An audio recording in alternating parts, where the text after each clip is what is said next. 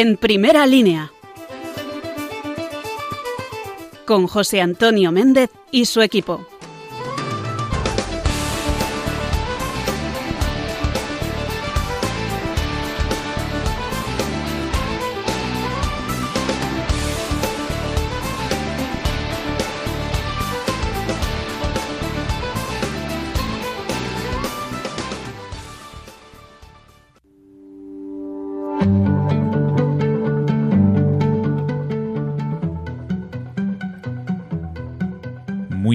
Noches, amigos de Radio María, que un lunes más os ponéis aquí con nosotros en primera línea, en este pedacito de la radio, en este espacio, que cada vez se va haciendo un hueco pues, más cómodo en tu casa, en tu hogar, con los tuyos, a esta hora de la noche.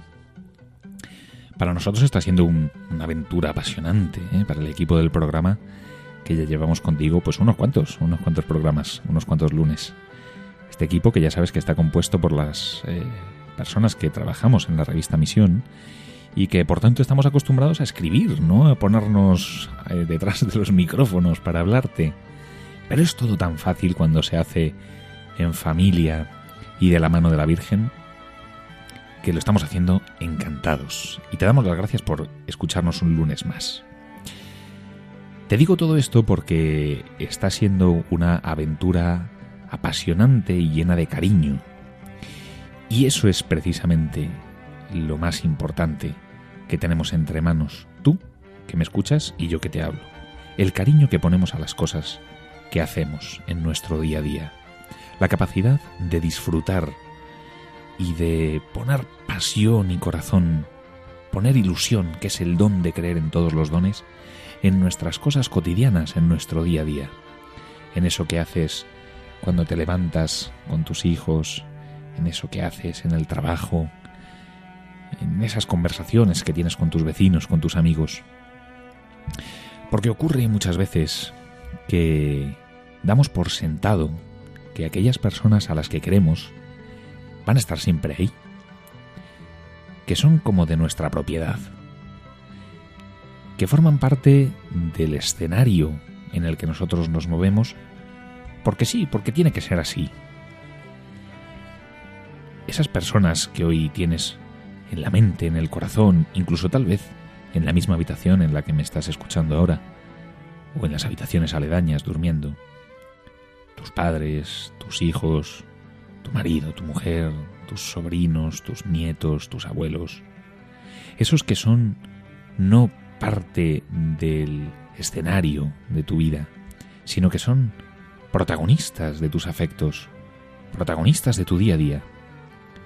Ellos, que son los que te mueven el corazón, que son los que te hacen compartir alegrías y penas, esos con los que se te va la vida, en las risas y en las lágrimas, no están ahí porque los hayas comprado, no te pertenecen, los tienes en préstamo, como si fuera, digamos, un alquiler generoso una donación, un regalo muy precioso, muy preciado, muy precioso. Un regalo que te hace Dios, sin tú merecerlo. Evidentemente, está en tu mano cultivar las relaciones familiares, las relaciones de amistad. Pero ellos no te han sido dados en propiedad. Parece que a veces tiene que llegar un susto una enfermedad, un accidente, un revés de la vida, para valorar su presencia, para valorar todo lo que te dan, todo lo que te regalan, también todo lo que les debes, todo lo que te gustaría darles y no les has dado. No me refiero a cosas materiales, evidentemente, me refiero al cariño, me refiero al tiempo. No esperes a que ocurra eso. No esperes a llevarte un susto. Dale gracias a Dios por su vida, y agradece a Dios, tratándolos a ellos, que te los ha puesto ahí. Piensa en tu marido, piensa en tu mujer, piensa en tus hijos. Y ahora piensa cómo sería tu vida sin ellos. Sin esos que ahora te hacen alegrarte por las mañanas o que te llenan de inquietud por sus propios problemas. Tu vida sería, seguro, mucho más oscura y triste, más gris. Dale las gracias a Dios por habértelos puesto ahí. Y cuídalos a ellos. Cuídalos. No esperes a que tenga que venir un susto a recordarte que tal vez un día no estén. Cuídalos porque cuidándolos a ellos estás cuidando y custodiando la presencia de Dios en tu vida. En este 2020, que todavía está empezando a andar, ¿eh? todavía está empezando a andar, tal vez ese sea un buen propósito. Coger de la mano a quienes tienes cerca y rezar un día, en silencio, casi musitando, sin que el otro se dé cuenta. Gracias, Señor Gracias, Padre, por habérmelo puesto en mi camino, a mi hijo, a mi mujer, a mi marido. No des por hecho que va a estar siempre ahí como si lo hubieras comprado en el mercadillo y lo hubieras puesto en la estantería del salón. No, dale las gracias al Padre que te quiere por ese regalo que te ha hecho con esa persona, cuidándolos, entregándoles tu amor generoso. ya verás como 2020 que va a ser seguro un año apasionante, cobra otro color, el color del agradecimiento, el color de la gratitud, el color de la realidad, del realismo, de saber que quienes tienes a tu lado te quieren y tú les quieres porque hay alguien que os quiere a los dos, que es Dios Padre, que nunca te va a soltar de la mano.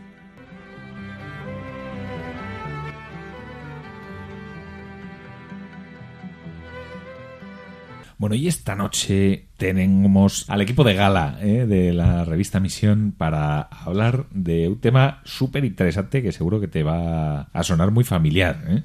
Te las presento de nuevo. Son tres mujeres extraordinarias y un hombre que está al otro lado de la pecera, que nos acompaña siempre todas las noches en la técnica, que es Rodrigo Mateos y que es el que hace posible que, que suene el programa también como suena.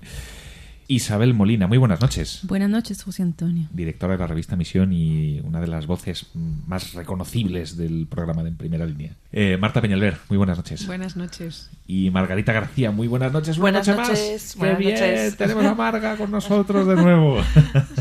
Bravo. tenemos a Marga de nuevo. Qué bien, qué bien. Bueno, este lunes eh, yo quería hablar con vosotros de un tema muy familiar y que es el mal uso que hacemos de la tecnología. ¿no? Porque el mal uso que hacemos de la tecnología, es decir, del móvil, de la tablet, del ordenador, todo esto, abre la puerta a adicciones que destruyen la vida. Y, y además es que cada vez son más los expertos que alertan que si no se toman medidas, simplemente tu móvil, ese que tienes en el bolsillo o tal vez encima de la mesa, pues puede convertirse en una esclavitud tan potente como una droga. Chicas, ¿qué me decís de las nuevas adicciones?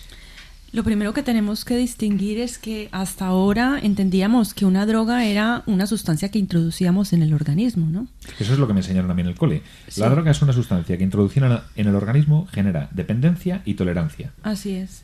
Y aquí no estamos introduciendo nada en el organismo. Sin embargo, es muy interesante porque las actividades que realizas con el móvil generan unas descargas en el cerebro que también producen muchísima dopamina y por eso eh, hablamos de adicción. Porque la, la, experiencia que se genera es similar a la de una droga, ¿no? Por eso hablamos de, de adicciones. La verdad que a mí lo que más, de todo esto, lo que más me llama la atención es que es un objeto tan personal que llevamos en nuestro bolsillo sea, que no es una cosa que ni que hacemos a escondidas, ni pues como es una adicción de otro tipo, ¿no? Pues el alcohol, eh, las maquinitas de las tragaperras o las drogas, ¿no? Que es una cosa como a escondidas, secreta. El móvil es que vamos todos con el teléfono y nos estamos drogando, ¿no? Pero sí generando en nosotros esa adicción. A mí me parece, la verdad, que muy importante poner el, el foco en esta necesidad de estar siempre conectado, ¿no? Yo he tenido fases de enganche telefónico, ¿vale? en concreto a las redes sociales. Porque, ¿qué pasa con las redes sociales? Que es que además están muy bien hechas, están hechas para que te enganches, para que tengas una adicción. Porque ¿qué pasa cuando recibes un like, un me gusta, un comentario de eres fantástica, sales guapísima, sales no sé qué? Pues que tu cerebro se pone a 100, ¿no? O sea, yo estoy traduciendo lo que los expertos eh, hablan de descargas de dopamina, ¿no? Y similares a las de una sustancia. Sí, no solamente dopamina, sino muchos movimientos cerebrales, ¿no? Sí, yo al hilo de eso lo que dices, Marga, es que creo que lo hacemos eh, a la vista de todo el mundo porque esto es una adicción es socialmente aceptada e incluso aplaudida, ¿no? O sea, no ser una sustancia, hablar de lo que hablabas Isabel, al no ser sustancias que introducimos en el cuerpo, es verdad que no consideramos que sea algo malo, sino es algo bueno, estamos leyendo, estamos eh, chateando y aunque es verdad que se puede hacer un mal uso sin llegar a ser un, adicto, no tenemos por qué decir que todo el mundo es adicto, todo el mundo que usa el móvil, pero sí que es verdad que aquellas personas que son adictas a, al teléfono, a la, al juego online o a la pornografía online o a cualquier tipo de adicción que se puede a través sufrir de internet, a través de internet, eh, es que es algo que socialmente hasta ahora no estaba mal visto. Yo creo que ahora se empieza a ver, porque además se ve que se van creando organismos en la Comunidad de Madrid y hay uno que funciona para tratar este tipo de adicciones, pero hasta ahora pues era lo más natural y nadie consideraba que alguien que estuviera todo el día con el móvil era adicto. Como mucho, bueno, le dedicaba demasiado tiempo. Decíamos eso de, está enganchado, pero de una forma un poco como, como ligera, ¿no? O sea, sin, sin tomárnoslo demasiado en serio. Con sorna y tal. Ya hay estudios que demuestran que los jóvenes tienen como primera opción para conocer gente, eh, amigos, amistades, grupos de amigos o para ligar, el móvil. Ya es su primera opción. Ya el salir o el conocerlos en la universidad, en el colegio, en ya eso es una segunda vía de contacto, me parece impresionante. Sí, es que además el problema de las redes sociales a las que accedemos a través del móvil es un problema muy serio de autoestima, ¿no? Porque al final nuestras relaciones sociales van a depender de los likes, nuestra autoestima va a depender del número de me gustas que yo tenga en una foto, entonces nos enfrentamos a un problema muy serio de educación afectiva, ¿no? Con nuestros hijos, pues cómo enseñarles a que tú vales más que un like y todo lo que hay detrás de me monto la foto, cómo salgo, cómo me peino, cómo me visto, ¿no? Eh, ya no es solo una adicción como tal a la que te tengas que desenganchar, sino todo un crecimiento, una personalidad desarrollada en torno a una red social, ¿no? Y, a, qué dicen de mí en las redes sociales, ¿no? Y, y, algo tan elemental como el WhatsApp, por ejemplo, ¿no? Que uno hace un comentario en un grupo de WhatsApp y si nadie responde, dices, Mm, es que no me han contestado. Es que sí, ¿cuántos dramas hay? además cuando tienes 13 años, 15, bueno, es que es el drama de tu vida. He puesto un mensaje y no me han contestado. Y de adultos, o sea, adultos que mandan un mensaje al grupo de la familia, al grupo de los amigos o de lo que sea, y si nadie responde, ¿por qué? Porque tú estás mandando un mensaje en ese momento, pero no tienes a la persona delante. Entonces, no sabes cuándo lo va a leer. Si lo ha leído entre que se estaba, estaba saliendo de la ducha o estaba friendo unos huevos o lo que sea, ¿no? Entonces, y que no nadie me ha dicho nadie, no me han contestado. Yo quiero reivindicar desde aquí el derecho a no contestar. O sea, ¿vale? Os aviso cuando no os conteste. No, no, pero en el sentido de que me sienta fatal cuando alguien me dice, es que te puse un WhatsApp. Y yo, perdona, ¿y? ¿Eso qué significa? Y se me ha podido abrir el móvil, me ha podido coger mi hijo y por lo que sea abrírseme.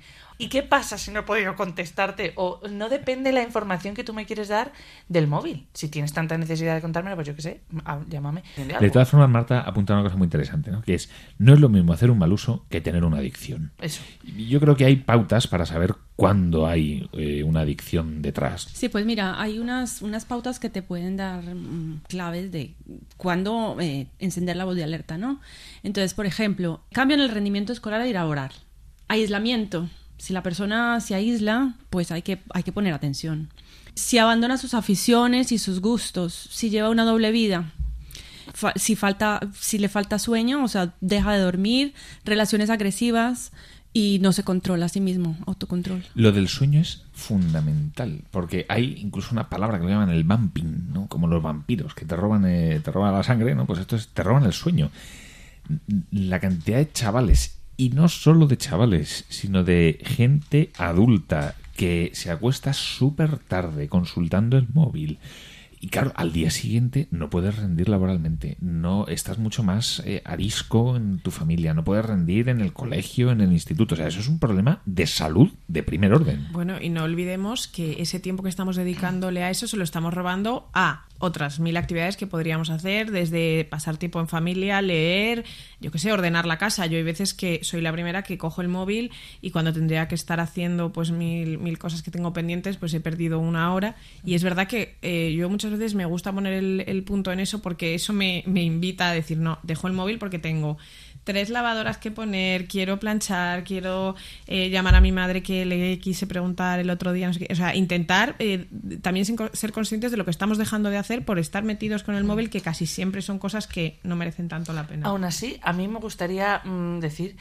que las nuevas tecnologías no son el demonio tampoco. Porque lo que tenemos que hacer es educar nuevas generaciones, educarnos nosotros mismos también y a nuestros hijos en usar bien el teléfono, ¿no? También tenemos que decirles y, y tener mm, conciencia de que, claro, tú estás con el móvil y parece que estás tú solo delante de una pantallita.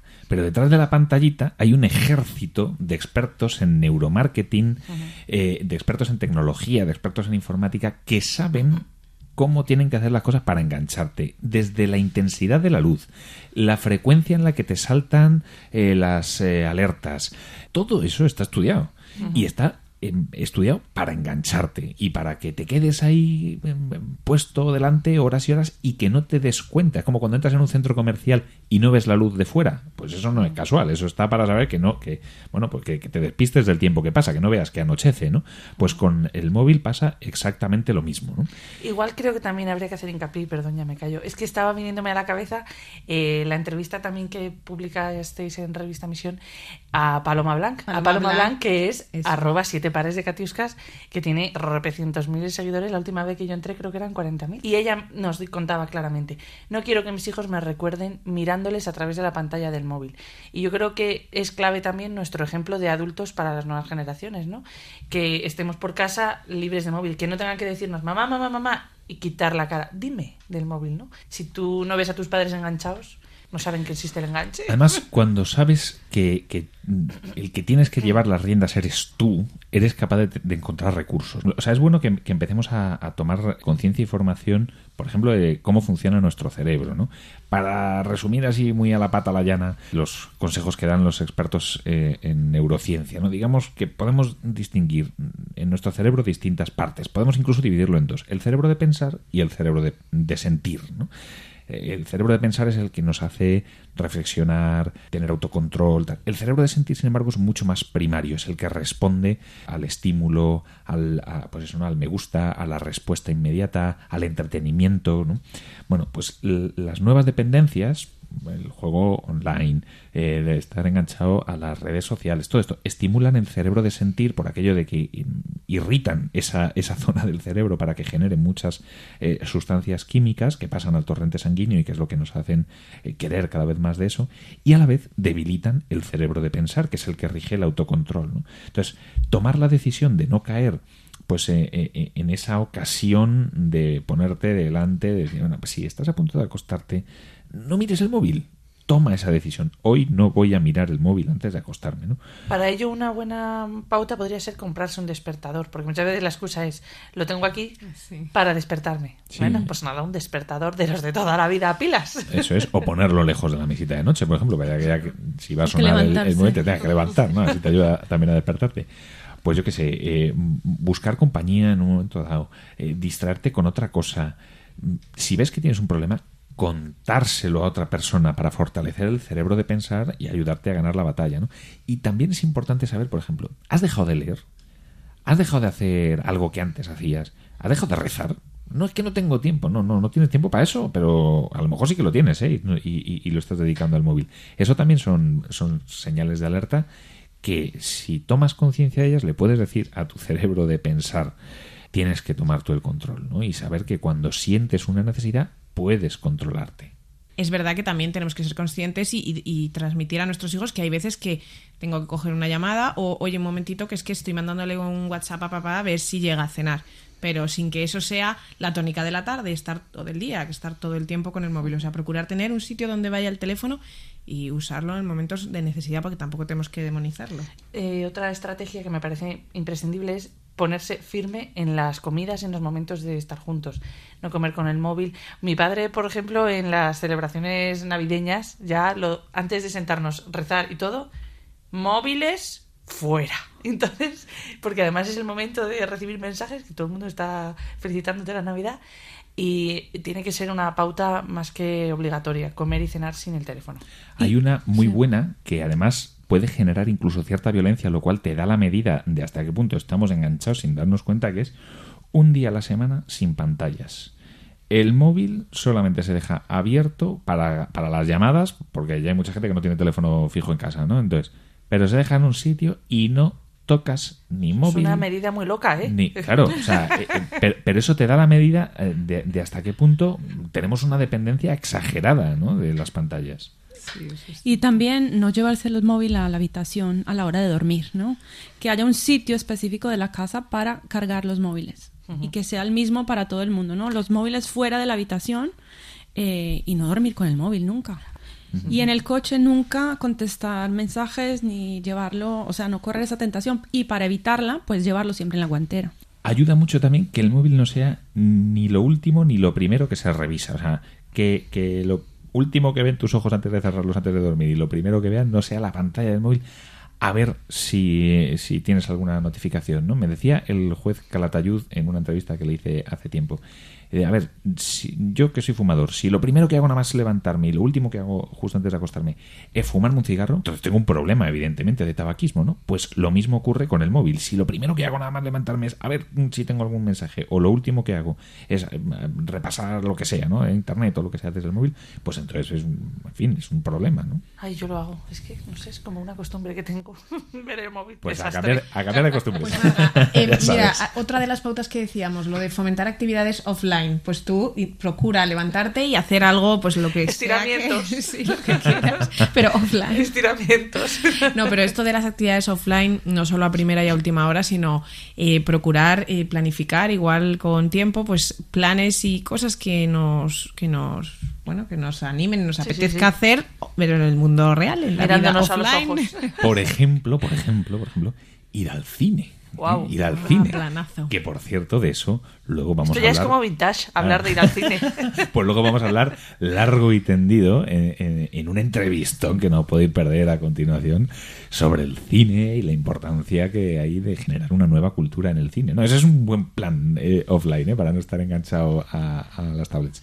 Chicas, ¿algún último consejo, alguna última cosa que queráis decir? Yo animaría muchísimo a perder el miedo a desconectar. Ahorita decías, un día sin móvil, ¡uy, qué horror! Pues sí, haz la prueba y te darás cuenta que no es tan terrible como te lo imaginabas. Y de repente hasta te queda gustando, ¿eh? Chicas, Margarita García, Marta Peñalver, Isabel Molina, muchísimas gracias por esta interesantísima charla que hemos tenido hoy sobre las nuevas Nos hemos dejado adicciones, pero bueno, hay que seguir con este tema. sí, La sí. retomaremos, claro que sí. Estos son los signos de nuestro tiempo. Y ese precisamente es el título de la canción que quiero que escuchéis ahora. Una canción de Amaral que podéis escuchar en cualquier radio fórmula si tenéis la loca idea de desintonizar Radio María. Pero quiero decir que es una canción que se está escuchando mucho ahora. Es una canción que, que- que- que acaba de salir de Amaral, un grupo muy conocido. Pero que, fíjate, dice algo muy interesante, que es el tiempo que tenemos es justo el regalo que Dios nos ofrece, podemos interpretarlo así, el regalo que Dios nos ofrece para darnos a los demás, para dejar pasar aquello que no es importante y para poner el corazón y el día a día en manos de Dios y ponernos con conciencia de que solamente tenemos una vida por vivir y que podemos hacerla de la mano del Señor. Os invito a que interpretéis eh, en clave de fe esta canción que seguro vais a escuchar en un montón de sitios en estos días.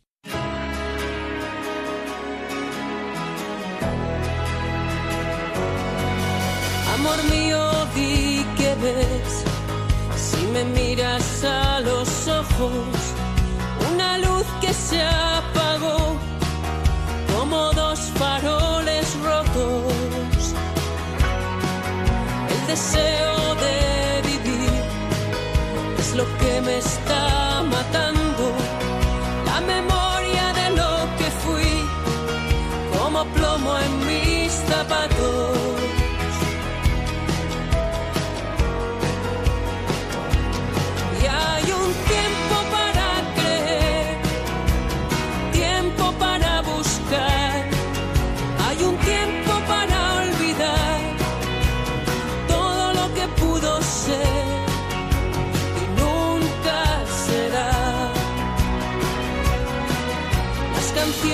que escuché y los labios que he besado, todo aquello en lo que confié tiene los días contados.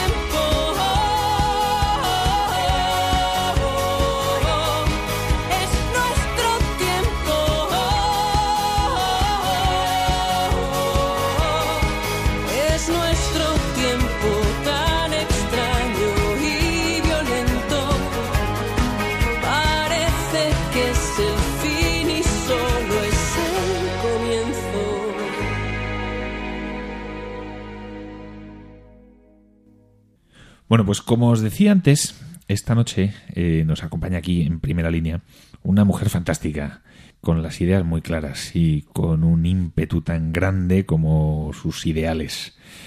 Mm, Antes os he dicho, oye, un planazo estupendo para combatir el mal uso de las eh, redes sociales y de las pantallas y todo esto es ir al cine. ¿eh? Y la mujer que tengo aquí delante, pues eh, es experta precisamente en eso. Lucía González Barandiarán, muy buenas noches. Muy buenas noches a todos. Lucía González Barandiarán es la flamante premio Bravo que otorga la Conferencia Episcopal de Cine de este año por su trayectoria, a pesar de que es jovencísima, ¿eh? a mí me ha hecho mucha gracia por su trayectoria, pero que da la medida de la cantidad de tiempo y la cantidad de pasión que hay detrás de toda tu labor, eh, bueno, pues en las, en las productoras de cine, de un cine diferente, ¿no? Ahora mismo, hablar de Lucía es hablar de Bosco Films. ¿Qué es Bosco Films y qué haces tú en Bosco Films? Bosco Films es una distribuidora de cine. Eh, yo estudié comunicación audiovisual con la intención clara de ser periodista, de hacer una 314, y nunca supe lo, que era distribución hasta que me metí en esto, con lo cual distribución al final es lo que vosotros veis. Produ- producción es quien hace la película y a partir de dejar la película hecha, distribución es todo lo demás. Promoción, doblaje, hacer los diseños de los carteles, hablar con los cines, todo eso es distribución. ¿Pero qué es Bosco Films? Para mí Bosco Films es mi vocación. O sea, yo lo siento como una vocación y por tanto me siento privilegiada porque trabajar en algo que en lo que tú crees eh, me parece de verdad una suerte enorme. Y siempre eh, yo tuve es- esa vocación de comunicar la buena noticia y, y me hace ilusión porque hace poco redescubrí mis diarios de niña y escribía un diario con Dios. O sea, mis, mis diarios no eran conmigo misma, sino eran en el fondo como oración. Y ponía que me gustaría ser periodista para comunicar la buena noticia. Entonces, los caminos de Dios son perfectos y son preciosos. Siempre fui muy cinéfila. Y yo era la friki de la clase que llegaba a las que se había quedado hasta las 3 de la mañana viendo películas a escondidas y luego se las contaba con pelos y señales a las de mi clase. Era como, ya está bien, Lucía. O sea, tardas más en contar la película que en verla, ¿no? Entonces, es, en el fondo ha sido una vocación perfecta, ¿no? Porque sigo comunicando, pero ahora a, ahora a través del, del audiovisual. Porque ¿qué tipo de cine mm, trasladas a los espectadores a través de Bosco Films? Cine con valores y con trasfondo cristiano. No es necesario que sea una película religiosa, que eso sí que. O sea, yo creo que es necesario que haya películas de todos para distintas etapas de cada uno, ¿no? De, de la vivencia de la fe. Hay películas que simplemente te hablan, a lo mejor, de, un trasfondo espiritual o de unos valores que creo que hacen falta o que empiezan como a, a decaer, quizás, y es bueno recordarlos de vez en cuando. Y luego hay películas que también nos hablan de manera directa eh, y clara de Dios, vidas de santos, historias pues eh, que te tocan más el corazón y directamente te hablan de Dios. Yo creo que el cine es necesario en las dos facetas. En una, que te, que te abra, que te abra la mente y que, y que salgas un poco renovado y la curiosidad, y por otra parte que te forme. Es, ese, esos dos tipos de películas son las que aspiro a traer o promocionar con Bosco Films. Esto es una labor muy difícil porque es nadar contracorriente del signo de los tiempos. ¿Por qué escasea el cine con valores? Fíjate que yo creo que cada vez hay más, ¿eh? No escasea, lo que pasa es que es poco público. Hay que buscarlo. Hay que buscarlo, hay que, hay que indagar y es verdad que cuando descubres a quienes hacen ese tipo de cine, eh, y sobre todo cuando a mí lo que me gusta, como, como decía, ¿no? Mi vocación periodista es al final conocer la historia que hay detrás de cada una de las personas que hacen esas películas. Y en muchos casos es eh, historias de conversión, de- en la mayoría de los casos de los directores, ¿no? Y sí hay, sí hay. Lo que hace falta es que cada vez tengan un poquito más de presupuesto para que sean películas con bien hechas, ¿no? O sea, no todas las películas son la pasión de Cristo, desde luego. Pero creo que sí que sí que va miguita a miguita es ir conociendo, pues quién hace esto en Polonia. Pues hay varias productoras que hacen cine con valores en Polonia. Y también muchas que hacen cine contra valores en Polonia, cada vez más. Es curioso. Qué Eh, llamativo, ¿no? muy llamativo, sí. Sí, y en España nos ha pasado un poco igual. Yo creo que antes sí que se hacía más este tipo de cine, de hecho era referentes. Ha habido una época en la que ha sido contra valores, ¿no? El, el cine en España. Y, y ahora creo que vuelve a resurgir. Y de hecho España es, un, es uno de los países que más produce películas o documentales con un trasfondo de fe. Y es bonito, porque al final es... apuntas justo el tema de los documentales, ¿no? Es verdad que estamos muy acostumbrados a que este tipo de producto audiovisual pues sean documentales y en ocasiones están muy bien hechos, la verdad. Pero uno tiene la sensación de que falta ese salto de calidad y de cantidad también a la propuesta del ocio. ¿Por qué eh, es importante que conquistemos el terreno del ocio? Pues porque en el ocio lo dedicas a las cosas yo creo que te apasionan, ¿no? O sea, t- tenemos poco tiempo, decíais, estamos atados a las pantallas, esta es la gran pantalla. O, o incluso en, en nuestra casa, la, la pantalla de la televisión, escoges tú tu tiempo. Bueno, de hecho, eh, investigando un poco, yo decía, no puede ser que, el- que, el- que la iglesia, hace, hace años, ¿no?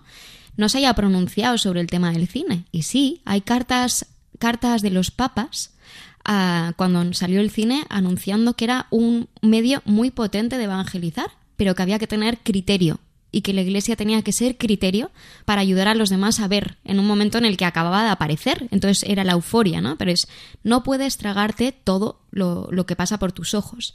Y para eso, pues hay que conquistar lo que tú dices, hay que conquistar las salas.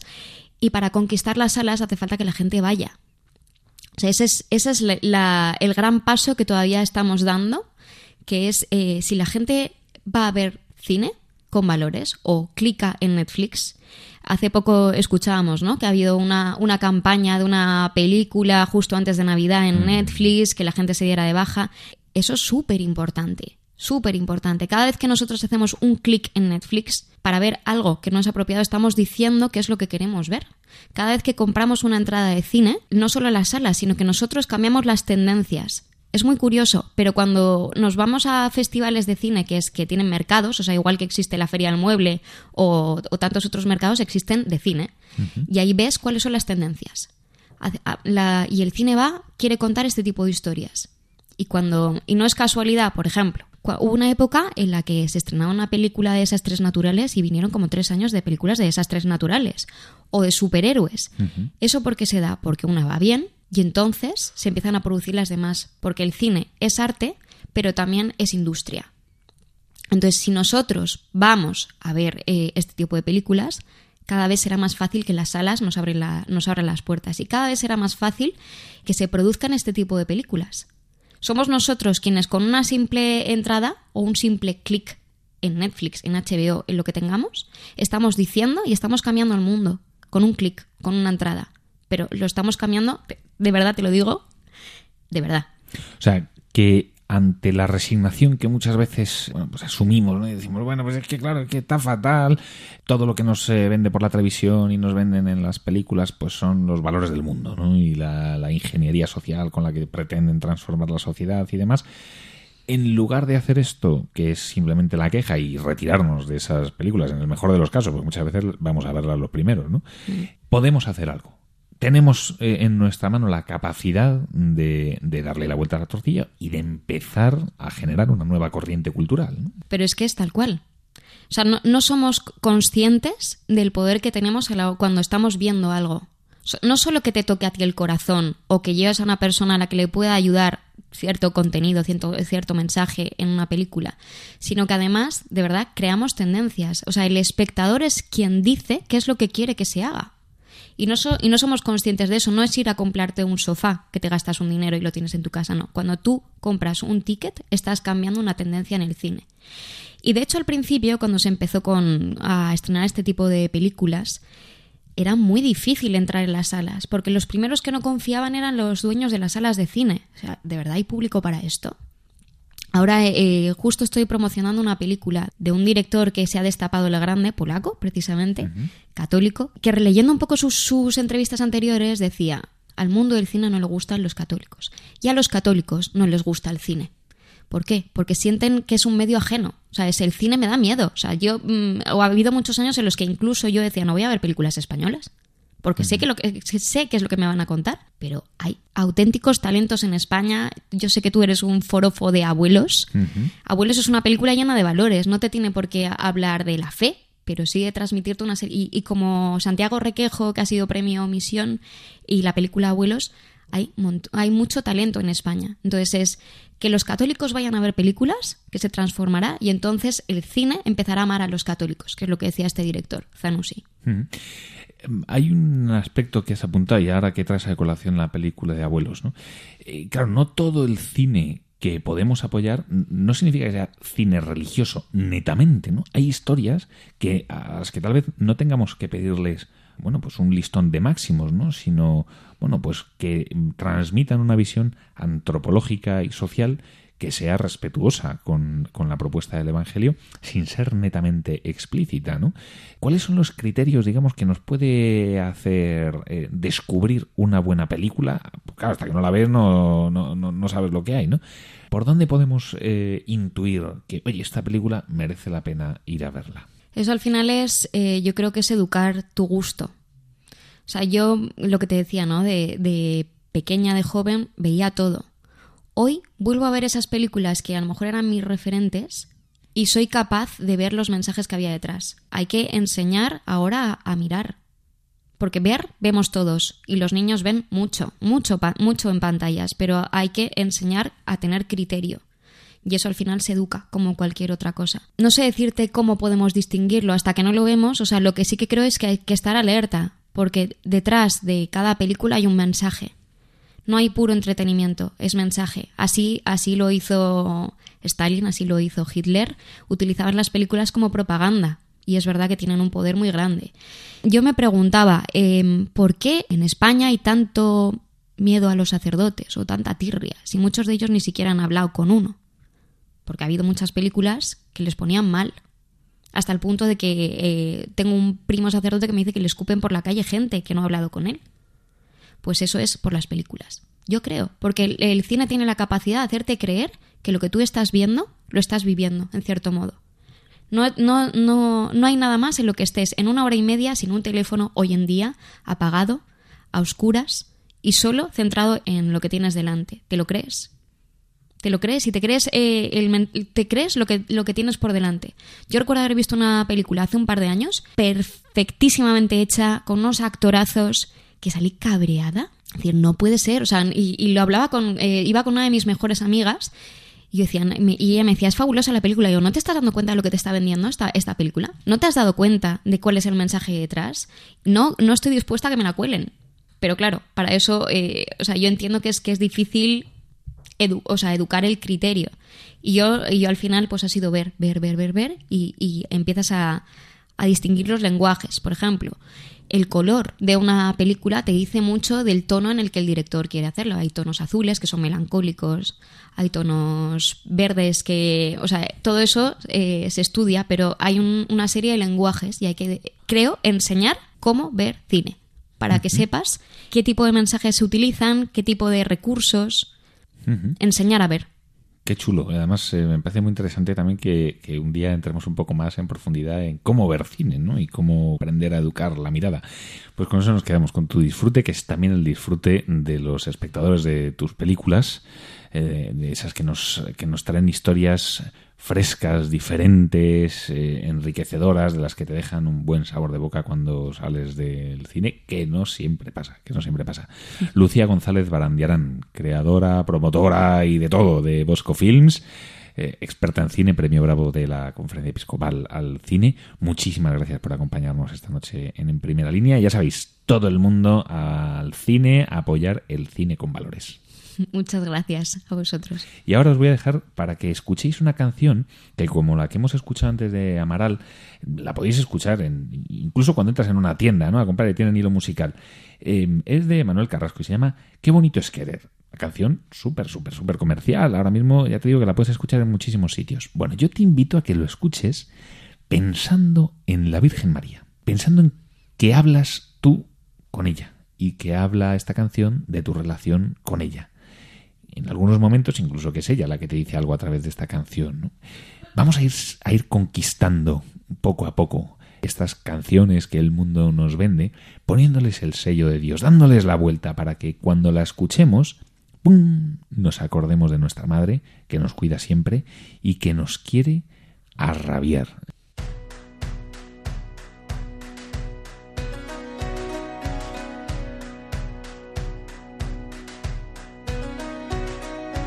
arrabiar. cañón de alegría disparando en los ojos.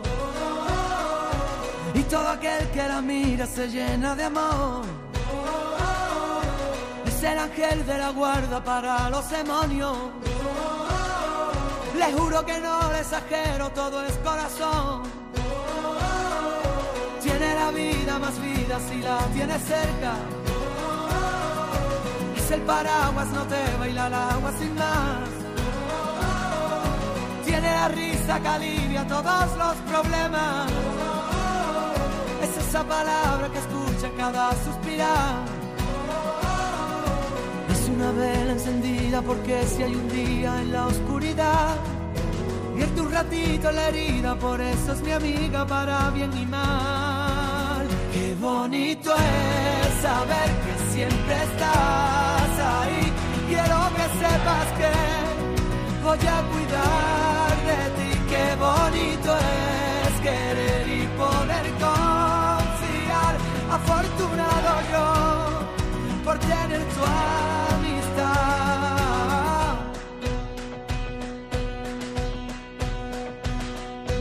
Es la orillita del agua vencida que rompe. Cuando se pone valiente no sabe frenar. No tiene miedo a la gente, lucha en el desorden. De la justicia canalla por la libertad.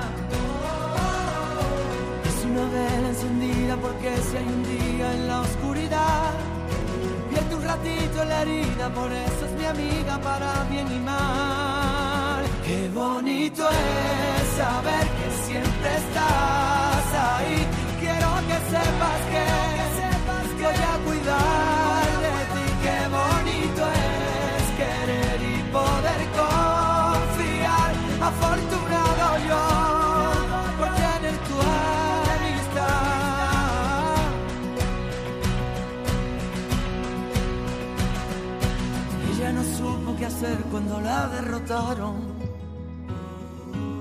Ella aprendió de las lágrimas, harta de llorar. Por ello tiene ese brillo y el grito de un faro. Es el paso para el caminito perdido a encontrar. Qué bonito es saber que siempre estás ahí. Quiero que sepas que voy a cuidar de ti. Qué bonito es querer y poder confiar. Afortunado yo por tener tu amistad.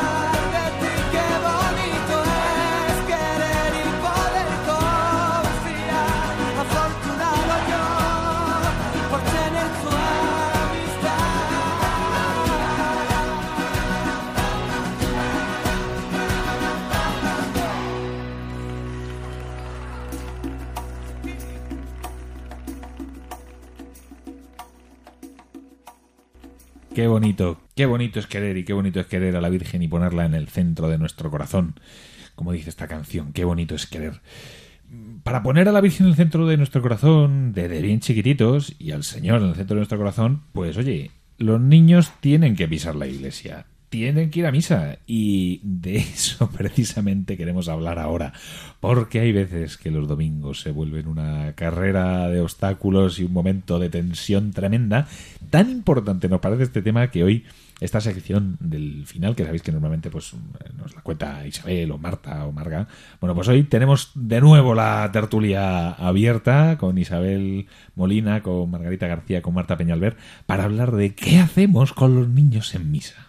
Es que esto es un temazo y yo creo que es tan importante que por eso genera tanta tensión.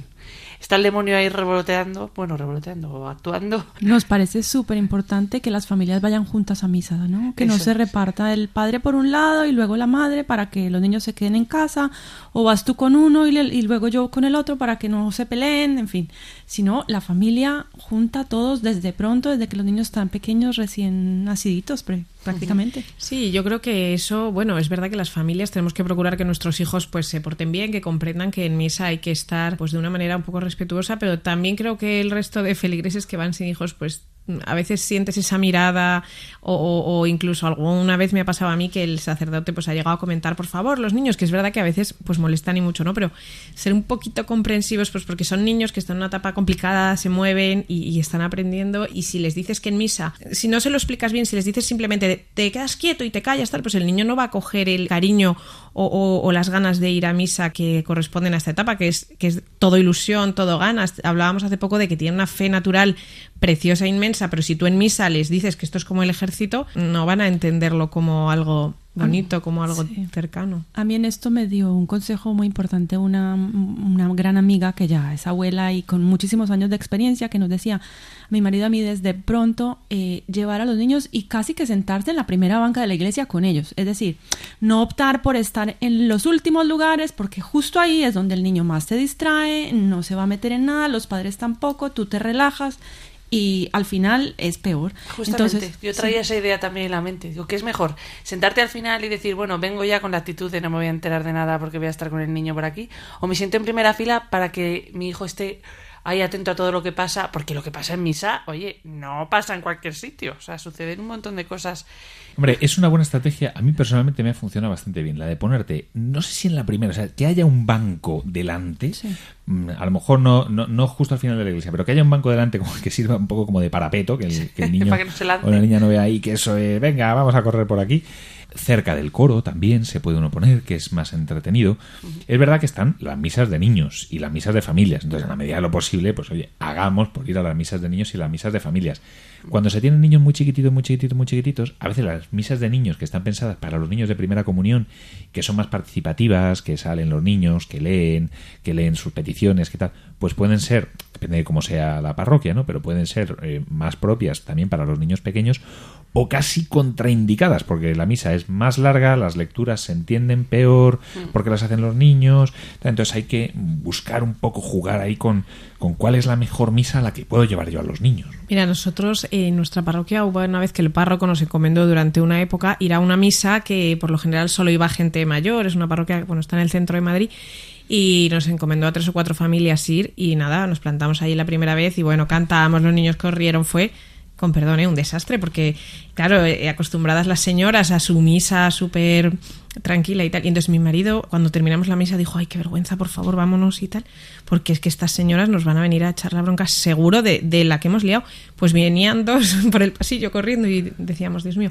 Bueno, una ya le veíamos las lágrimas de lejos. Muchísimas gracias, ha sido fantástico veros, porque en las iglesias ya no hay niños. Es verdad que a veces también tenemos nosotros el complejo de que creemos que la gente nos va a mirar raro, pero luego la gente lo agradece y es verdad que si queremos que haya jóvenes en las iglesias, tiene que haber niños.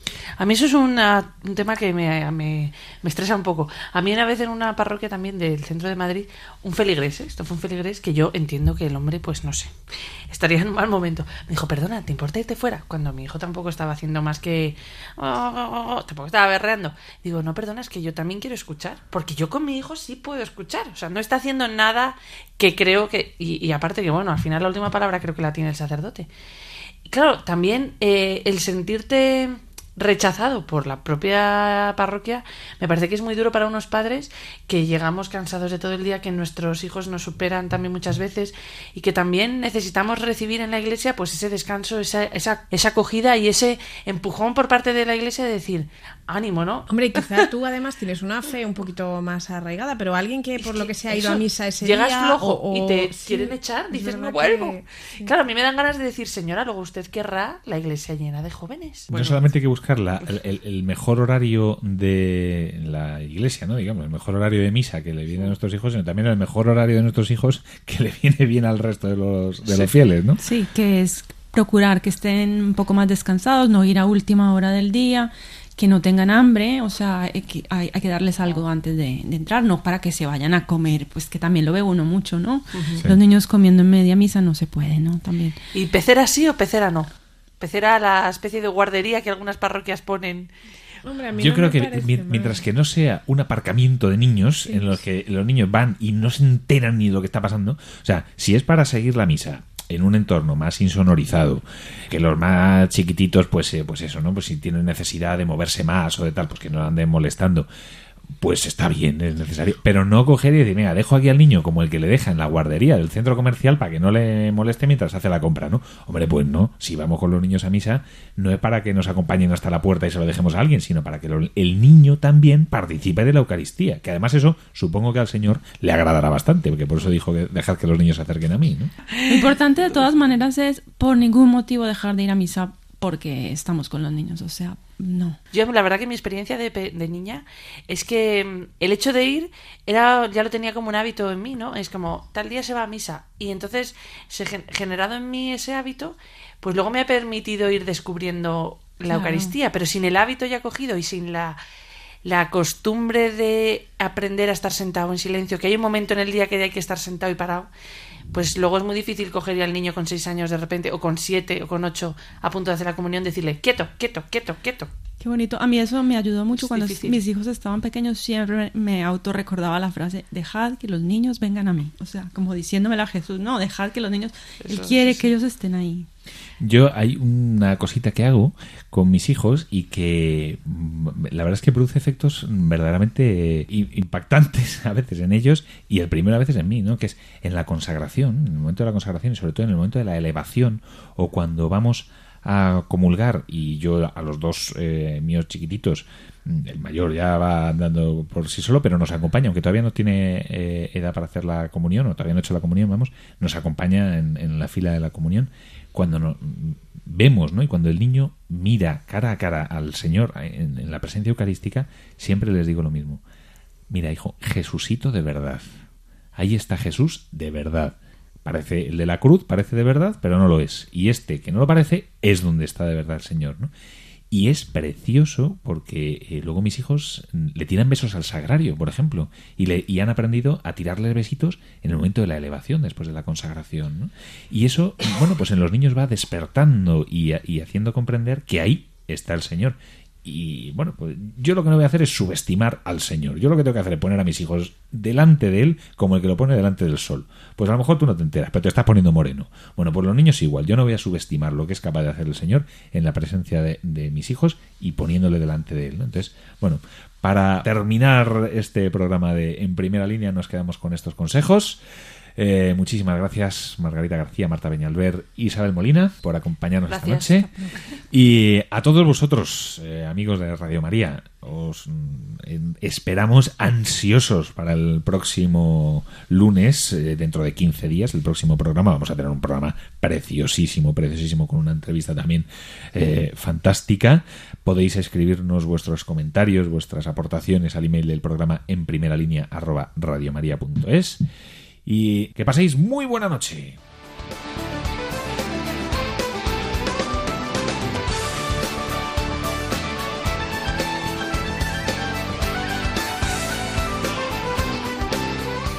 Así concluye En Primera Línea con José Antonio Méndez y su equipo.